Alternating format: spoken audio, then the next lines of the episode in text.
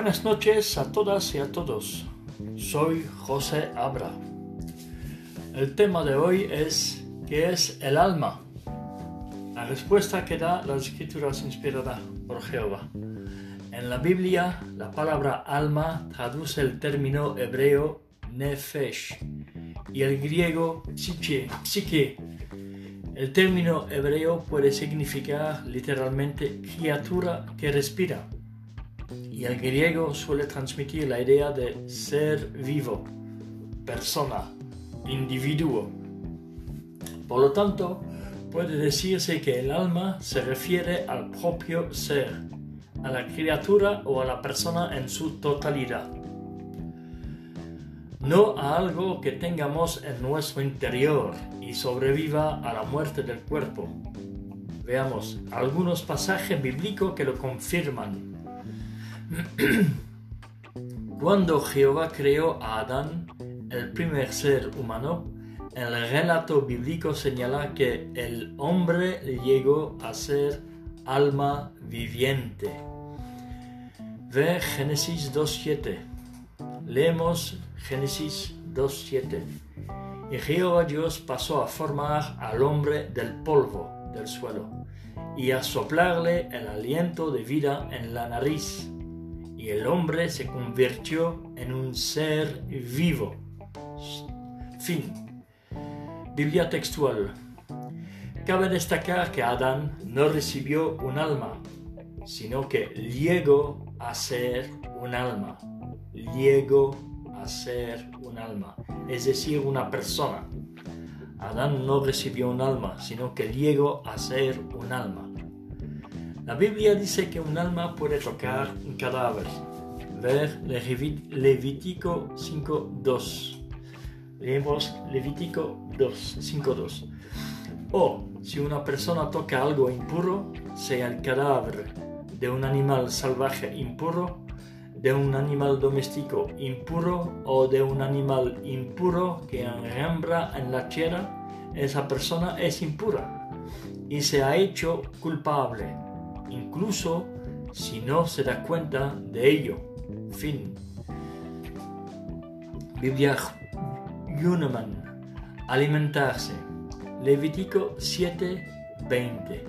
Leemos Levítico 7:20 pero cualquier persona que esté impura y coma la carne del sacrificio de paz, que es para Jehová, tiene que ser eliminada de su pueblo.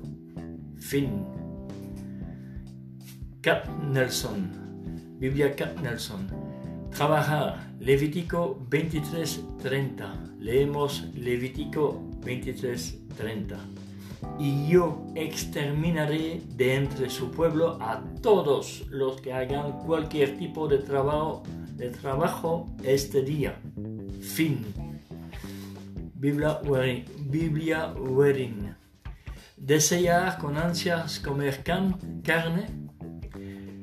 Deuteronomio 12:20. Leemos Deuteronomio 12:20 cuando Jehová tu agrande tu territorio tal como te ha prometido, y tú digas, quiero comer carne, ¿por qué deseas comer carne?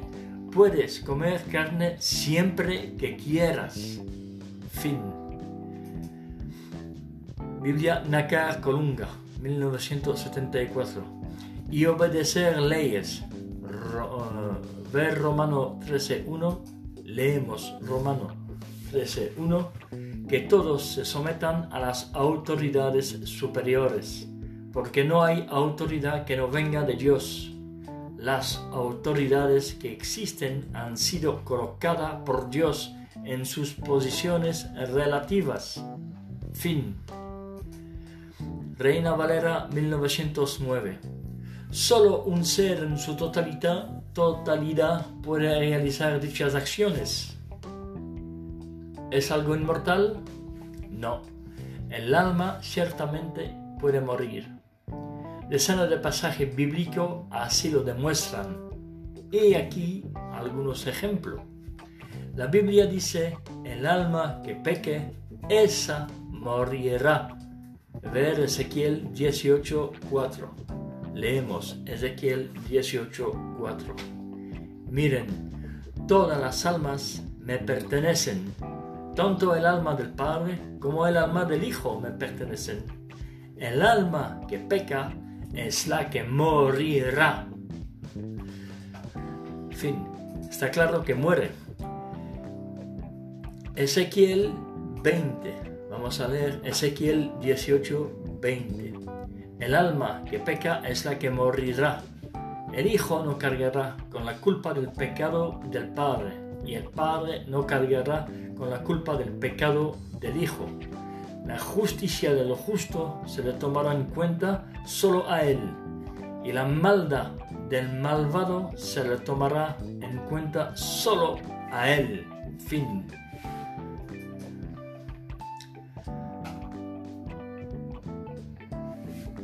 Eh, Biblia de Ferrara. En Levítico 19.8, leemos Levítico 19.8, el que, que lo coma responderá por su error, porque ha profanado una cosa santa de Jehová.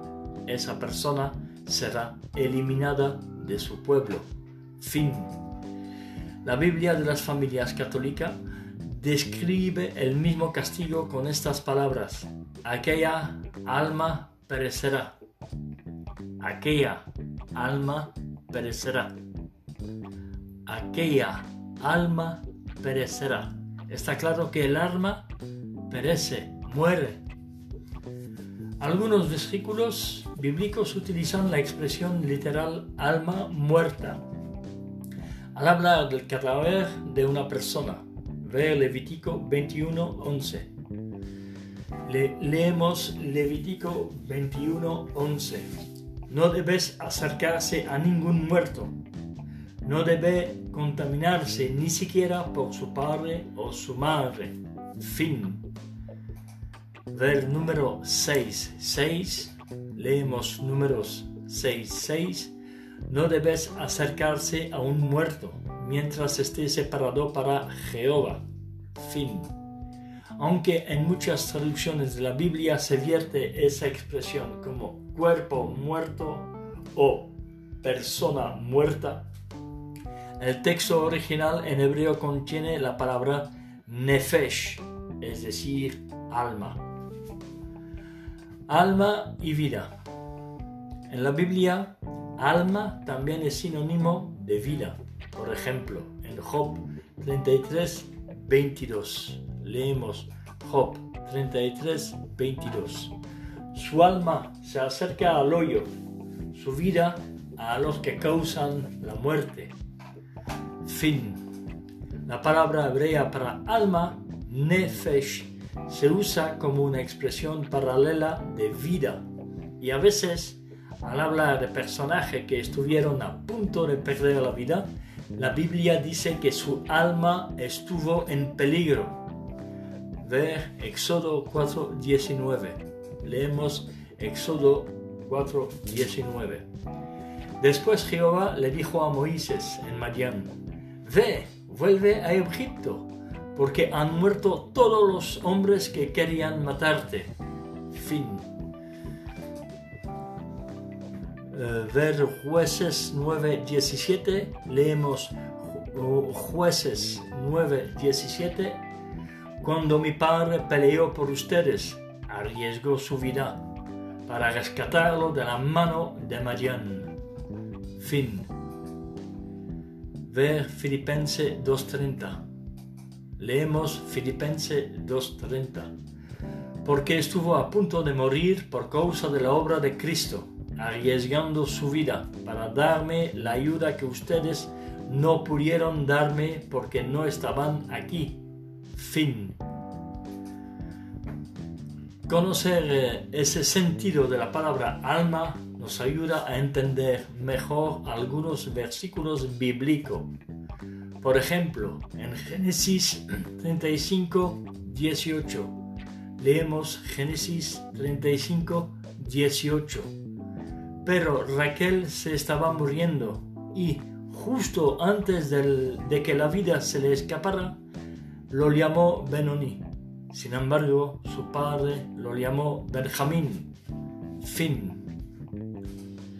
Se dice que el alma de cierta mujer fue saliendo, o como lo expresa la versión Torre Amat, que ella estuvo exhalando el alma, exhalando el alma, exhalando el alma. Esta es una figura retórica que comunica la idea de que la vida de aquella mujer estaba acabando. Por eso, algunas traducciones dicen en ese versículo que la mujer estaba dando el último suspiro. La Biblia Latinoamérica 2011. Donde se originó la creencia de que el alma es inmortal. Esta creencia, común hoy a muchas religiones cristianas trinitarias, no se basa en la Biblia, más bien proviene de los antiguos griegos. De hecho, el diccionario enciclopédica del cristianismo explica, trinitario, esta concepción de alma deriva de la antigua filosofía griega, según la cual en el hombre el cuerpo, soma, está separado del alma, psique, de la que es instrumento. La Biblia cambio expresa un concepto no dualista, que ve al hombre como una realidad unitaria. Dios está en contra de, de que las ideas humanas, como la creencia de que el alma es inmortal, se mezclen con lo que Él enseña. Cuidado, advierte la Biblia.